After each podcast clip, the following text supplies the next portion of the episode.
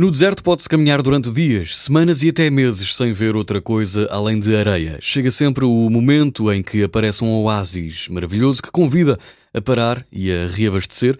Repostas as forças no oásis, torna-se a empreender um caminho em que não é invulgar que o caminhante volte a impacientar-se. É assim que, de repente, quando menos se espera, quase quando se desespera, volta a aparecer outro oásis.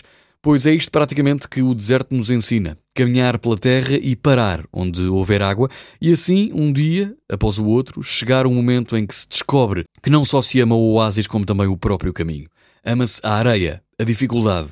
Só nesse dia é que podemos definir-nos, com justiça, como amigos do deserto. O amigo do deserto, de Pablo Dors. O lugar em que o horizonte tem a amplitude que o homem merece e de que necessita. O novo livro do sacerdote e teólogo, nascido em Madrid em 1963 e neto do célebre crítico de arte espanhol Eugênio Dors. Mais um livro que pode fazer parte da sua mesa de cabeceira para este inverno que se aproxima, O Amigo do Deserto.